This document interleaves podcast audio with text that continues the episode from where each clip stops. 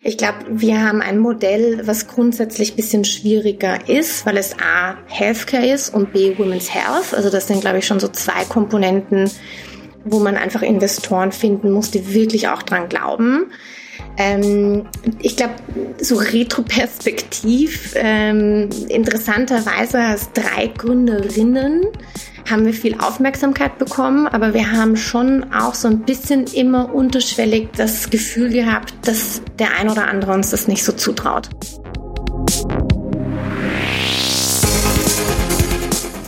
Willkommen beim Female February. Mein Name ist Fabian und ich freue mich, euch einen Monat lang voller inspirierender Stories von Gründerinnen und Unternehmerinnen aus Deutschland zu liefern. Der Female February wird präsentiert von Canva, deinem Design-Tool für alles rund um Content Creation. Canva hat auch für den Female February ein verlängertes Probeabo für die Pro-Version rausgegeben. Dazu findet ihr alles weitere in den Show Notes und es sind dann 45 statt 30 Tage. Viel Spaß bei diesem Interview. Herzlich willkommen zu einer neuen Episode im Female February. Ich freue mich heute, Caroline Mitterdorfer dabei zu haben von Levi Health, ähm, kürzlich erst umbenannt. Das heißt, falls ab und zu mal der alte Name reinrutscht, nicht verunsichern lassen. Es geht um dieselbe Firma. Caroline meinte, sie muss sich selbst noch ein bisschen dran gewöhnen. Ähm, Anfang 2020 im Februar ähm, wurde Levi Health gegründet und ist die erste digitale Plattform für ganzheitliche Kinderwunschmedizin. Das bedeutet, es gibt einen äh, Levi Fertility Code, einem CE-konformen Medizinprodukt, ähm, was dabei hilft, die Ursachen für unerfüllte Kinderwünsche in kürzester Zeit herauszufinden. Wie das dann aussieht und warum das so wichtig ist, darüber sprechen wir gleich. Ähm, jetzt äh, freue ich mich aber, dass äh, Caroline gerade aus New York eingeschaltet ist. Herzlich willkommen im Podcast. Hallo Fabian, ganz lieben Dank für die Einladung. Ich freue mich drauf. Lass uns doch mal ganz kurz zu dem Anfang der unternehmerischen Story springen. Und zwar mehr so dieses, gar nicht zur Gründung direkt, sondern mehr so, wann hast du das erste Mal diese Faszination entwickelt? Wann hat es dich gepackt? Dass du gesagt hast, okay, irgendwann will ich was gründen? Interessanterweise war das, glaube ich, so mit 23. Ähm, ich war damals in London, ich habe Finance studiert, ich bin dann so in einen Investmentbanking-Engel reingerutscht, ähm, von der Hotellerie aus.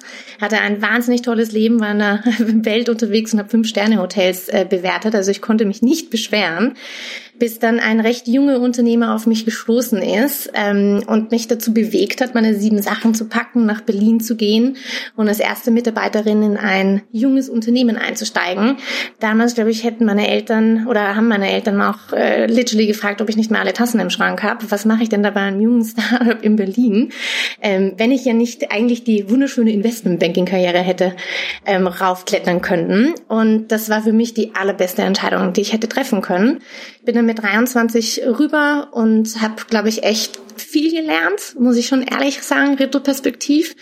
Wir haben 2015 gestartet, ähm, sind im Peak 80 Mitarbeiter gewesen, ähm, waren, ja, haben uns fast jedes Jahr eigentlich rebrandet und pivotiert und haben immer diese Vision gehabt, die Hotellerie zu revolutionieren. Und das waren, glaube ich, so bei mir die Anfänge, dass ich etwas bewegen kann, dass ich äh, eigentlich diejenige bin, die auch Dinge umsetzt, angreift, wenn es nicht funktioniert hat, einfach nochmal machen oder ändern. Und ich, ich würde schon sagen, dass das einer meiner stressigsten und arbeitsintensivsten Zeiten waren, aber das hat sich gar nie so angefühlt, weil es irgendwie dieses Zusammen etwas aufbauen und schaffen und auch wirklich in der Hotellerie selbst zu revolutionieren und Menschen dazu bewegen, sich ein bisschen vielleicht weiterzuentwickeln oder anders die Dinge zu sehen, das fand ich super spannend. Und ich glaube, das waren bei mir so die Anfänge, wo ich gemerkt habe, dass das ist ein Bereich, der taugt mir voll und da möchte ich unbedingt auch etwas Eigenes aufbauen. Mhm. Jetzt ist es ja quasi schon wie eine eigene Gründung, wenn man als erste Mitarbeiterin irgendwo hingeht. Also es zählt nur nicht offiziell, wenn man das jetzt mal so auf dem Papier war man es halt dann doch nicht. Es ist schon irgendwo dann ein bisschen angenehmer, muss man auch sagen, ne? wenn man dann irgendwo dann nicht überall die Verantwortung hat. das stimmt natürlich, das stimmt natürlich. Es ist äh, begleitetes Ausprobieren und äh, so ein kleiner, kleiner Minispielplatz, ne? Aber es ist trotzdem nicht zu unterschätzen, also das äh, will ich damit gar nicht sagen. Wann gab es denn dann den, also wann, welche Faktoren kamen dann zusammen, dass du gesagt hast, jetzt gründe ich wirklich was eigenes und, und äh, mach mein eigenes Ding? Wann war das? Also wie viele Jahre später und ähm, was ist dann passiert? Ja, also ich glaube, ähm, es war dann irgendwie kontinuierlich, habe ich einfach auch gemerkt, vieles der Dinge und Entscheidungen, die die zwei Gründer auch getroffen haben, wo ich mir oft gedacht habe, das kann ich auch und das möchte ich auch und ich möchte vielleicht auch Dinge ein bisschen anders machen. Und dass, dass die Gründung per se selbst dann von damals hießen wir Lila Fertility. Wir haben auch mit dem Kinderwunschkredit gestartet, heute Livy Health. Ähm, grundsätzlich kam das eine zum anderen, weil es mich irgendwie gepackt hat. Ich wusste, das ist ein Bereich, ähm, den finde ich spannend, die Reproduktionsmedizin per se. Ich hatte dann auch so meine eigenen gesundheitlichen Probleme, die grundsätzlich einfach nur in der Frauengesundheit eine Einladung waren, dann einen weiblichen Zyklus kennenzulernen. Und es war wirklich schockierend, Fabian, wie wenig ich über meinen weiblichen Zyklus wusste. Und es war dann eigentlich ein ähm, Gespräch mit Martin Wasowski auf dem Tech Open Air, der damals für 99 Euro die Unabhängigkeit der Frau zur Verfügung stellen wollte äh, indem er Social Freezing angeboten hat. Und das, das ist bei mir so im Kopf hängen geblieben. 99 Euro pro Monat und ich bin unabhängig, meine Familienplanung. Und das war mit 27 Jahren und das war für mich so der Starting Point, wo ich dann begonnen habe, mich mit der Thematik Reproduktionsmedizin auseinanderzusetzen. Und ich habe jedes Buch verschlungen, was man sich nur vorstellen kann. Ich habe wenig verstanden am Anfang, weil das medizinische grundsätzlich ein Bereich war, mit dem ich eigentlich nie was zu tun hatte. Aber es hat mich von, von, von der Leidenschaft an wirklich komplett überrissen. Und als wir dann das Unternehmen verkauft haben, das war dann Ende 2019. Ich würde schon sagen, wir hatten richtig viel Glück, weil es waren zwei Monate vor Covid das war dann für mich so ein Starting Point, wo ich gesagt habe, okay, das, ich, ich übergebe jetzt quasi noch das, das Steuer. Ähm, meine Mädels in die, die damaligen Heads, ähm, die können das Zepter gut übernehmen und ich mache was eigenes. Ich, ich, ich gehe nach fünf Jahren und baue was eigenes auf. Das war, ähm, das war dann eigentlich so rund um die Zeit. Was ich faszinierend finde, ist, du hast das so kurz durchscheinen lassen. Du hattest nie was mit äh, allgemein Medizin und dann vor schon gar nicht Reproduktionsmedizin äh, zu tun. Du hast Business studiert und ähm, dann aber dich äh, mit einem kompletten Quereinstieg quasi in dieses Thema reingearbeitet. Hast du das Gefühl, ist es ein Vorteil oder hast du das Gefühl, ist es ein Nachteil, dass du damit ursprünglich nie in Kontakt kamst und dich dann einfach komplett selbst reingearbeitet hast? Ähm, ich persönlich glaube, es ist ein absoluter Vorteil. Ähm, ich habe, glaube ich, einen ganz anderen Blick auf bestimmte Dinge. Witzigerweise ist Gesundheitsbranche gar nicht so weit entfernt von der Hotellerie, wenn man bei der Hotellerie lernt, den Fokus auf den Gast zu legen. Und das nehme ich auf jeden Fall mit in den Gesundheitsmarkt. Mein absoluter Fokus, und das ist auch meine, mein Aufgabenbereich bei, bei Levi, ist grundsätzlich das Gäste- bzw. das Patientenerlebnis, sicherzustellen, dass die Frau von A bis Z an, an, an, an wunderschöne Kinderwunsch-Journey hat. Und ich glaube, dass das mir auf jeden Fall hilft, dass ich nicht so Teil dieses medizinischen Ökosystems bin. Als ich begonnen habe, war es sicherlich ein bisschen schwieriger, weil wie, wie kommst du denn überhaupt an Ärzte und Ärztinnen ran? Wie lernst du denn überhaupt zu verstehen, was die brauchen? Wie nehmen die dich denn überhaupt ernst? Und da habe ich, glaube ich, auch viel aus der Hotellerie mitgenommen, dass die Hoteliers dich eigentlich nie ernst genommen haben, wenn du nicht selbst mal im Hotel gearbeitet hast. Und genauso bin ich auch das Thema im, in, eigentlich im Gesundheitsmarkt angegangen. Ich habe relativ rasch versucht, mich zu positionieren, dass sie mich auch ernst nehmen. Und das habe ich geschafft, indem ich in sehr kurzer Zeit einen Kinderwunschkredit auf den Markt gebracht habe, der natürlich am Ende des Tages äh, den Kinderwunschkliniken geholfen hat, dass, dass Patienten sich überhaupt die Behandlung leisten können und so auch die Tür für mich aufgemacht haben. Also ich habe in kürzester Zeit fast 40 Prozent ähm, der, der deutschen IVF-Kliniken, also In-vitro-Fertilisationskliniken, sogenannten Kinderwunschkliniken, als Partner gewonnen und hatte gar keinen medizinischen Hintergrund. Aber es war halt eben diese Komponente, dass ich aus dem Finanzbereich eigentlich komme, aber halt eben diese Passion in der Gesundheitsbranche habe und direkt etwas gebracht habe, was einen Mehrwert stiftet, dass sie mich, glaube ich, durchaus auch ernst genommen haben und mir somit aber auch einige Türen geöffnet haben. So wie du das äh, jetzt schon zweimal erwähnt hast mit dem Kredit, klingt es so, als ob es den nicht mehr geben würde. Ähm, hat sich das Produkt weiterentwickelt und der läuft im Hintergrund noch? Oder also nur um das mal einzuordnen, Was ist denn das aktuelle Angebot? Ja, ganz genau. Also den Kinderwunschkredit gibt es nach wie vor, ist aber ein bisschen so ein Selbstläufer, weil die Frauen und die Kinderwunschpaare hauptsächlich über die Kinderwunschkliniken auf den Kredit kommen. Also wir vermarkten den jetzt nicht aktiv. Für mich war das eigentlich immer so der erste Schritt, diesen Markt kennenzulernen. Hatte aber im Hinterkopf immer etwas Größeres vor.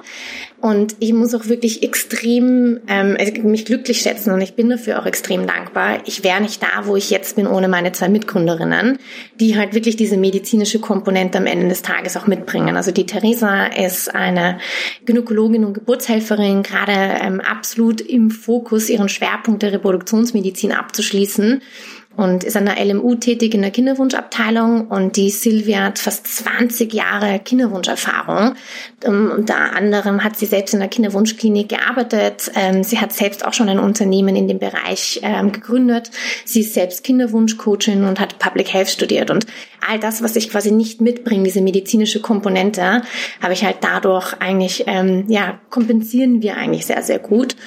Und was grundsätzlich ähm, uns dazu auch gebracht hat, den Kinderwunschkredit auch weiterzuentwickeln. Und der Kinderwunschkredit war für uns so ein bisschen der Einstieg. Den gibt es nach wie vor. Aber das, was Levi heute macht, ist am Ende des Tages, so wie du es wirklich wunderschön am Anfang auch gepitcht hast, wir sind eine Plattform für ganzheitliche Kinderwunschmedizin. Wir möchten Frauen und Männern dabei helfen zu verstehen, warum sie nicht schwanger werden und was sie dagegen tun können. Also man kann uns so ein bisschen wie eine Online-Kinderwunschklinik sehen, die natürlich erstmal tief in die Diagnose einsteigt, um zu verstehen, was ist die Ursache und auf Basis der Diagnose dann entsprechend die Therapie anzubieten. Und da fokussieren wir uns virtuell auf die sogenannte non-invasive Therapie, also alles, was nicht mit einer künstlichen Befruchtung zu tun hat. Also man könnte uns ein bisschen in diese Schublade natürliche Schwangerschaft stecken. Mhm. Ist es ein Konsumentenangebot oder ist es was, was mit Firmen ähm, äh, passiert oder gibt es da beides? Oder also weil ähm, einmal äh, Jenny Saft war ja schon hier und darüber kennen wir uns auch. Ähm, da ist es ja, ähm, ich sag mal, äh, Company Benefits und deswegen einfach nur mal die Frage, gar nicht dieser Vergleich, wer, wer macht was, sondern Einfach nur zur Einordnung. Ist es, gehe ich auf eure Webseite und, und informiere ich? Werde ich da über verschiedene Stellen drauf aufmerksam gemacht? Wie, wer landet am Ende bei euch? Und, und auch die Frage später, wie ist das Geschäftsmodell eigentlich? Also B2B, B2C, was passiert da? Ja, also wir sind ganz, ganz typisch Direct-to-Consumer. Wir sind ein Angebot für die Frau, für das Paar. Die versuchen seit circa, das ist so unsere Zielgruppe, circa sechs Monaten schwanger zu werden. Also man sagt auch laut der Weltgesundheitsorganisation, wenn du über 35 bist und länger als sechs Monate versuchst schwanger zu werden, dann bist du unfruchtbar und solltest die medizinische Hilfe suchen. Wenn du unter 35 bist, ist der Stempel so circa ab zwölf Monaten. Das ist unsere Zielgruppe. Für diese Paare, für diese Frauen haben wir ein Angebot. Und die Frau kommt auf unsere Plattform, zahlt einmalig 299 Euro und wird quasi durch den Levi Fertility Code bis am Ende eine ärztliche Videosprechstunde ähm, durchgeführt. Und am Ende des Tages bekommt sie so ein bisschen wie ein Call-to-Action-Plan, eine Therapieempfehlung. Was sind denn die nächsten Schritte, die sie als Frau tätigen kann, als Paar tätigen kann, um die Fruchtbarkeit zu erhöhen?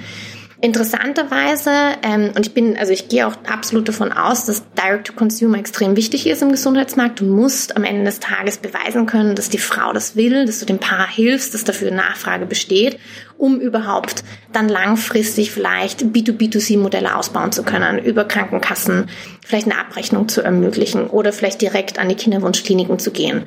Und wir merken, das Interesse ist da. Wir merken auch, dass wir jetzt auch schon die ersten Piloten starten auf einer B2B2C-Ebene aber der Fokus für uns ist ganz klar die Frau und dass sie sich Zeit spart in ihrer Kinderwunschreise. Ja, spannend. Ähm, kurzer Disclaimer, äh, Jenny hat ja auch bei euch investiert. Also ihr seid jetzt nicht klassische Konkurrenz oder so und ich äh, habe das jetzt hier verschwiegen oder irgendwie komisch dargestellt, sondern äh, ihr arbeitet da ja auch eng zusammen und, und tauscht euch aus. Ähm, die andere Frage, die sich natürlich stellt, einmal um es einschätzen zu können, wo steht ihr denn aktuell? Also du hast das Produkt kurz also erklärt und, und wo ihr damit steht und dass ihr euch umbenannt habt, habe ich auch gesagt. Aber ähm, was, was für Eckdaten sollte man über euch wissen, wenn man versucht zu verstehen, okay, wo stehen denn Caroline und äh, Livy Health? Ja, ähm, also seitdem wir im September letzten Jahres äh, die Zertifizierung zum Medizinprodukt auch geschafft haben, das war für uns auf jeden Fall eines der größten Meilensteine. Es war uns auch wichtig, dass wir ein diagnostisches Supportsystem werden, das uns auch einfach wirklich diese, die Ärzte und Ärztinnenwelt ernst nehmen können. Ähm, haben wir natürlich extrem viel Testing betrieben. Also wir haben einige Nutzerinnen durch den Levi Fertility Code in einem sogenannten Silent Launch durchgeführt. Wir haben fast 1000 Frauen auf die Warteliste bekommen, was echt ein schönes Zeichen war, dass, dass, dass das, was wir bauen, auch wirklich Nachfrage hat. Und ja, seit Anfang, Anfang Januar, ich glaube der vierte, erste, ähm, haben wir natürlich ein sehr, sehr gutes Jahr gestartet mit einer abgeschlossenen Finanzierungsrunde und sind dann zwei Wochen später direkt gelauncht. Ähm, also wir hatten einen sehr ereignisreichen Januar und sind jetzt seit circa Mitte Januar ähm, ja, kostenpflichtig auch verfügbar. Das heißt, wir haben jetzt auch schon wirklich die ersten zahlenden Kundinnen, die ersten Frauen, die wir, wo wir auch schon die ersten Diagnosen ähm, zeigen konnten und, und äh, den Frauen natürlich auch schon einen Weg geben könnten, also konnten, welche nächsten Schritte sie auch machen können. Also es war für uns auf jeden Fall ein sehr, sehr spannender ähm, Einstieg in 2022. Wie viele Leute seid ihr im Team? Wir sind jetzt schon fast 16 Leute. Also so eine Kombination natürlich aus Fulltime, Parttime, ein paar Freelancer, aber es ähm, ist, wir wachsen jetzt ziemlich schnell. Ja. Stark, sehr, sehr schön zu hören. Ähm, eine, eine Frage, die ich äh, dabei ganz, ganz passend finde, ähm, anschließend. Dafür leite ich einmal die Community Corner powered bei LinkedIn ein. Ähm, und zwar die Frage, welche Rolle ein Netzwerk für dich spielt. Super wichtig. Also ich wäre nicht da, wo ich bin, ohne mein Netzwerk.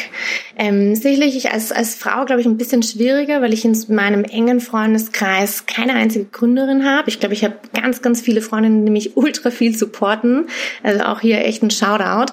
Ich bin ähm, sehr, sehr dankbar für meine männlichen Freunde, auch männlichen Gründerfreunde, die da auch mich wirklich extrem unterstützen. Wir haben jetzt auch ein Gründerinnen-Netzwerk aufgebaut ähm, mit Mädels, die auch wirklich die Finanzierungsrunden leiten. Da sind wir jetzt gerade zu 14, was echt super ist, weil wir uns gegenseitig wegen jeder Kleinigkeit unterstützen. Und es, es, es spart ja einfach extrem viel Zeit und extrem viele Sorgen. Ähm, und am Ende des Tages ist es natürlich auch irgendwo eine Hilfe, an Investoren heranzukommen und ähm, sich einfach konstant auszutauschen und gegebenenfalls auch die Fehler, die man gemacht hat, nicht nochmal zu machen und ähm, sich da auch wirklich sehr transparent mitzugeben, was man vielleicht hätte vermieden, also vermeiden können. Und ich glaube, dafür ist das Netzwerk das A und O. Und das hilft mir schon täglich. Ja. Ich bin jetzt mal so frei und sag, äh, man sollte einfach auf LinkedIn schreiben, wenn man das Gefühl hat, man muss auch ähm, in die Gruppe oder zumindest den Austausch mit dir suchen. Ähm, weil ich kann mir vorstellen, dass das ganz passend ist. Bitte unbedingt. Äh, wo ich helfen kann, helfe ich. Ähm, dass ich, wie gesagt, ich wäre nicht da, wo ich bin, ohne meinem Netzwerk. Und wenn ich helfen kann, dann mache ich das sehr, sehr gerne. Sehr gut. Ist alles in den Shownotes verlinkt natürlich. Ähm, Thema, Thema Fundraising, du hast äh, gerade gesagt, ihr habt eine Runde gemacht. Ähm, da wird ja bestimmt auch irgendwann nochmal was kommen. Jetzt seid ihr aber erstmal, erstmal, glaube ich, ganz gut, ganz gut aufgestellt. Aber hattest du das Gefühl, es gibt irgendwelche Schwierigkeiten als Gründerin im Fundraising? Ähm, also ich würde jetzt nicht sagen Schwierigkeit, weil der Fokus auf Frauen ist schon da. Also es war eigentlich ziemlich einfach, irgendwie Gespräche zu finden. Ich glaube, wir haben ein Modell, was grundsätzlich bisschen schwieriger ist, weil es A, Healthcare ist und B, Women's Health. Also das sind, glaube ich, schon so zwei Komponenten, wo man einfach Investoren finden muss, die wirklich auch dran glauben. Ähm, ich glaube, so retroperspektiv, ähm, interessanterweise als drei Gründerinnen haben wir viel Aufmerksamkeit bekommen, aber wir haben schon auch so ein bisschen immer unterschwellig das Gefühl gehabt, dass der ein oder andere uns das nicht so zutraut. Also wir wurden schon sehr, sehr oft nach unserem, nach unserer Tech-Expertise gefragt oder wer ist denn unser CTO und wie bauen wir denn das überhaupt? Wie konnten wir denn einen Algorithmus, der so komplex ist, mit mehreren Millionen Kombinationen in kürzester Zeit entwickeln? Also ich, wir haben das Gefühl gehabt, hier wird uns irgendwie nicht geglaubt. Ähm, und da hat natürlich dann dieser Stempel, diese CE-Zertifizierung auch echt geholfen, weil ähm, so konntest du denjenigen auch einfach sehr schnell den Wind aus den Segeln nehmen. Wie seid ihr damit umgegangen? Also ich meine, ihr habt ja wahrscheinlich auch vorher schon Antworten gehabt, bevor die CE-Zertifizierung kam, auch wenn die wahrscheinlich so Cherry on the Cake war. Aber wie bist du damit umgegangen? Also es ist ja trotzdem, ich sag mal, ein bisschen Gegenwind in der Situation, wo man sich denkt, okay, ich verstehe, dass ihr dass, dass männliche Investoren vielleicht noch nicht ganz so feinfühlig fürs Thema Women Health, also Women's Health sind, aber trotzdem so dieses unterschwellig nochmal, könnt ihr das wirklich? Ist ja jetzt nicht die beste Situation, in der man sich äh, super wohlfühlt als Gründerin. Ähm, und äh, falls sich andere in der, in der Situation fühlen, ähm, was, was würdest du sagen, wie bist du damit umgegangen und was kann man sich davon vielleicht auch abschauen? Ich glaube, dass es sicherlich irgendwie an deiner Oberfläche kratzt, ähm, aber am Ende des Tages, you can't please everyone. Ähm, also wir haben als drei Gründerinnen ein sehr enges Verhältnis. Äh, wir unterstützen uns auch extrem. Ich glaube, das hat uns das hat uns enorm am Ende des Tages geholfen. Wir haben die Vision, wir wissen, was wir drauf haben und können. Wir haben auch ein wirklich unfassbar gutes Team. Wir wissen, dass wir das hinkriegen. Und wenn es halt dann, wenn wir das Feedback bekommen haben, haben wir meistens immer sehr, sehr stark nachgefragt. Also wir haben uns mit dem oberflächlichen Feedback, was du von Venture Capital Fonds bekommst, als Absage meistens nicht ähm, abstecken lassen, sondern haben wirklich so ein bisschen mehr gebohrt.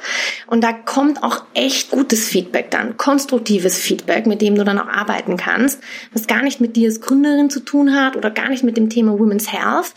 Und das, das wir haben dann eigentlich Absagen teilweise wirklich als Opportunität gesehen, ähm, da vielleicht irgendwie besser zu pitchen, weiterzukommen und ähm, haben dann am, am, Ende des Tages wirklich daraus gelernt, ähm, so blöd es klingt. Ja, ich glaube, ähm, was man da nicht äh, unterschätzen darf, ist, äh, dass VCs natürlich sich immer die Tür offen haben halten wollen und deswegen sehr leichtes Feedback geben. Ich glaube, jeder, der jetzt zum ersten Mal darüber nachdenkt, okay, wo kriege ich meine Investoren her, ähm, und äh, warum sagen die alle ja noch nicht ready? Das hat immer, also passt noch nicht. Die hoffen natürlich immer alle, dass du doch noch mal schneller wächst oder dich noch mal besser entwickelst und sie dann noch einen Fuß in die Tür kriegen. Oder die Tür zumindest bis dahin nicht zugefallen ist. Und äh, das ist, glaube ich, für jeden, der sich im Fundraising befindet, super wichtig, da auch noch mal äh, nachzuhaken und nachzubohren, weil sonst kriegst du halt keine Antwort. Genau, und ich glaube, also ein eine Sache, die ich mir irgendwie immer wieder gesagt habe, am Ende des Tages ist ein Venture Capital Fonds by Default on a No. Ähm, und du musst sie eigentlich zu einem Yes überzeugen und man darf das dann nicht so persönlich nehmen, wenn es halt bei einem No bleibt sondern soll man sich halt relativ rasch auf die fokussieren, die dich auch, die wirklich auch an dich glauben. Und wir hatten das Glück, dass wir von Anfang an auch Investoren und Angels dabei hatten, die in uns als Gründerinnen ähm, wirklich ja, von uns als Gründerinnen überzeugt waren und an uns als drei Gründerinnen geglaubt haben ohne dass wir irgendwas hatten. Also am Anfang mussten wir ja eigentlich mit einem Pitch-Deck rausgehen. Wir hatten kein MVP, wir hatten eine Idee. Ähm, und die Theresa hatte ein Word-Dokument, wo sie den Algorithmus runtergeschrieben hat. Und wir haben trotzdem die ersten fünf überzeugt. Und mit den ersten fünf konnten wir halt schon mal einen MVP bauen. Ähm, wenn man selbst irgendwie nicht das Geld hat aus familiären Gründen, dann musst du halt diejenigen davon überzeugen, ähm, die es haben. Und da hatten wir wirklich ziemlich viel Glück, muss ich auch ehrlich sagen, dass wir so tolle Angels am Anfang gefunden haben, die in etwas investiert haben, was am Ende des Tages wirklich nur ein Papier war, ein Stück Piece of Paper. Das zeigt aber auch, dass es halt nicht immer das fancy, mega schöne äh, Pitch Deck sein muss und sondern dass du halt mit also dass du halt einfach zeigen musst, dass da wirklich was dahinter steckt. Ähm, und das kannst du halt, egal wie schön du deine Folien machst, wenn du da halt nicht zeigen kannst und nicht überzeugend bist, dass das Commitment da ist, dass die Expertise da ist, dann wird dir halt auch da niemand unter die Arme greifen und sagen, ja klar, nimm mein Geld, auch wenn das einfach jetzt nur schön aussieht und ich nicht glaube, dass was dahinter steckt. Also es ist schon eher eine, eine überzeugende Komponente auf, auf, ich glaube, dass die wirklich was können und nicht auf, ich glaube, die können schöne Slides designen. So darum geht's halt nun mal nicht. Das muss man sich, glaube ich, auch immer wieder, immer wieder ähm, vor Augen äh, rufen. Und was du schon gesagt hast, ist, dass es doch ähm, einige Herausforderungen gab, also sowohl CE-Zertifizierung, dann Fundraising-Thema und ähm, auch noch ein paar andere Dinge. Jetzt würde mich aber mal interessieren, worauf du aus den letzten, ich sage jetzt mal zwei Jahren ähm, Gründung, worauf bist du besonders stolz? Auf jeden Fall auf, auf das Team und meine zwei Mitgründerinnen. Ähm, es macht ultra viel Spaß. Ich glaube, ähm, als, als Gründerteam hat man irgendwie konstant irgendwelche Hürden und ähm, man macht den Laptop auf und denkt sich, Alter, das kann's nicht sein. Was ist denn das jetzt wieder für eine Scheiße? Aber man muss es auch irgendwie ein bisschen mit Humor nehmen und das macht so viel Spaß ähm, mit meinen zwei Mädels. Deswegen, ich glaube, auf das bin ich echt am meisten stolz, dass wir da einfach so eine stabile, sehr ehrliche, respektvolle Art und Weise haben, miteinander umzugehen, ohne dass wir jetzt irgendwie gemeinsam studiert haben. Also wir sind ja Gründerinnen weil wir die gleiche Passion haben und haben uns ja auch dadurch nur kennengelernt. Ähm, was ich sonst noch wirklich echt schön finde und auf das ich echt stolz bin, ist das User-Feedback. Also wir merken, dass wir irgendwie einen Nerv treffen. Wir merken, dass Frauen sich uns gegen, gegenüber öffnen, dass wir wirklich helfen können, ähm, dass das Feedback von den ersten Frauen, die jetzt durch den Levi Fertility Code gelaufen sind, extrem positiv ist, sehr dankend. Ähm, und das macht mich einfach stolz, die, die ganze Arbeit, die wir da reingebuttert haben und die vielen No's, die du auch bekommst, ähm, dass du am Ende des Tages etwas baust, was wirklich Menschen weiterhilft. Und das war ja bei uns allen drei die Intention, dass wir etwas kreieren, was es so in der Form noch nicht gibt, was sicherlich ein bisschen schwieriger ist, weil wir hätten auch ein Lifestyle-getriebenes Unternehmen sein können. Aber da dieses Feedback zu bekommen, dass wir da jemandem helfen können und vielleicht auch zukünftig mal die ersten Levi-Babys haben, das, das macht mich richtig stolz. Sehr, sehr schön zu hören. Ich glaube, da wird auch noch einiges dazukommen zu dieser Liste, aber es ist ja schon mal ein echt, ähm, echt cool, eine coole Situation, in der du, in der ihr seid, in der ihr euch reingearbeitet habt. Ne? Also es ist jetzt nicht, dass euch das zugeflogen ist, das, äh, das äh, ist natürlich auch klar. Eine abschließende Frage habe ich noch, und zwar, wenn jetzt jemand, ähm, entweder, ja, sagen wir, du kommst zurück nach Berlin und du läufst über die Straße, jemand erkennt dich und sagt, hey du, ähm, Caroline, ich bin auch gerade mitten dabei zu gründen. Kannst du mir, also so aus den, du hast nur so ein, zwei Minuten Zeit und die Person fragt, hey, was würdest du mir mit auf den Weg geben? Was würdest du sagen? Einfach fragen, fragen, fragen. Muss konstant nach Feedback auch fragen. Ich glaube, man muss vorsichtig sein, dass man nicht sich irgendwie zu sehr ablenken lässt von seiner eigenen Vision. Aber jeder hat irgendwie etwas dir mitzugeben. Sei es ein Netzwerk, sei es Menschen, ähm, die dir vielleicht weiterhelfen könnten, sei es Mentoren. Stell Fragen und zeig den Leuten, dass du was gründest, weil da draußen gibt es Menschen, die hilfsbereit sind. Also davon bin ich absolut überzeugt. Und was uns drei Mädels schon auch echt geholfen hat, war von Anfang an einen Coach aufzunehmen. Das war uns auch bis jetzt jeden Cent wert, ähm, weil wir drei Gründerinnen grundsätzlich auch das erste Mal in dieser Position sind. Woher sollen wir das können, was wir gerade machen? Also von Leadership äh, bis wirklich das Management eigentlich von einem Team, das Aufbauen. Und wir haben ja auch gegründet, um auch Dinge anders zu machen. Und deswegen haben wir uns da von Anfang an einen Coach genommen, um auch, ja, da einfach besser zu sein. Und das sind, glaube ich, so meine zwei Key Takeaways. Hab keine Angst, Menschen zu fragen nach Hilfe und nimm dir relativ rasch einen Coach und starte auch zu reflektieren. Das kannst du kontinuierlich besser machen. Da muss ich noch einmal nachfragen, worauf habt ihr geachtet bei der Auswahl des Coaches? Ähm, dass die Person, also wir drei Mädels sind ja unfassbar unterschiedlich. Wirklich, wir kommen äh, aus ganz unterschiedlichen Ecken, haben auch ganz unterschiedliche Bedürfnisse und auch ganz unterschiedlichen Augenblick auf bestimmte Dinge. Und ich glaube, es war uns wichtig, dass der Coach uns alle drei irgendwie erreicht ähm, und dass der Coach auch einen sehr neutralen Einblick auch hat, ähm, aber sehr ehrlich ist. Also nicht Sugarcoating, sondern wirklich direkt ist. Ähm, das ist auch meine Art. Ich bin sehr, sehr direkt und das erwarte ich mir auch von meinem Coach. Ähm, wir hatten, glaube ich, insgesamt so um die zehn Coaching-Interviews und haben uns jetzt am Ende des Tages für eine Frau entschieden, die auch Erfahrungen im medizinischen Bereich hat, was echt nochmal gut tut. Ähm, und das war am Ende des Tages auch echt ein, ja, ein guter Treffer. Den Impuls kann, glaube ich, auch jeder mitnehmen, der sich gerade in der Gründungsphase befindet oder schon gegründet hat und noch keinen Coach hat. Ähm, Caroline, es hat mir sehr viel Spaß gemacht. Ähm, sehr, sehr spannende Insights und auch eine sehr, sehr coole Story, sehr inspirierend, ähm, weil ich es auch einfach stark finde, wie du als Quereinsteigerin einfach in so einen äh, medizinischen Bereich gekommen bist und sagst, ja, ich mache das jetzt einfach. Ähm, sehr, sehr faszinierend. Ähm, es hat mich sehr, sehr gefreut, dass du ähm, heute hier warst. Und ähm, wie gesagt, jeder, der noch oder jede, die noch irgendwie Fragen hat, gerne einfach äh, auf LinkedIn äh, Caroline nerven. Hoffentlich, hoffentlich bereut sie es trotzdem so ein bisschen, dass sie das äh, so, so offensiv angeboten hat. Vielleicht kommen ja ein paar Nachrichten zusammen. Ähm, ich, ich stichel auch nur. Und ähm, ansonsten weiterhin viel Erfolg. Wir hören uns auf jeden Fall wieder, auch in diesem Podcast, da bin ich mir sehr sicher. Und ähm, an der Stelle einfach ein riesen, riesen Dankeschön. Danke dir, Fabian. Ich weiß es sehr zu schätzen, dass du uns Mädels ein bisschen eine Bühne schenkst. Ciao, liebe Grüße aus New York.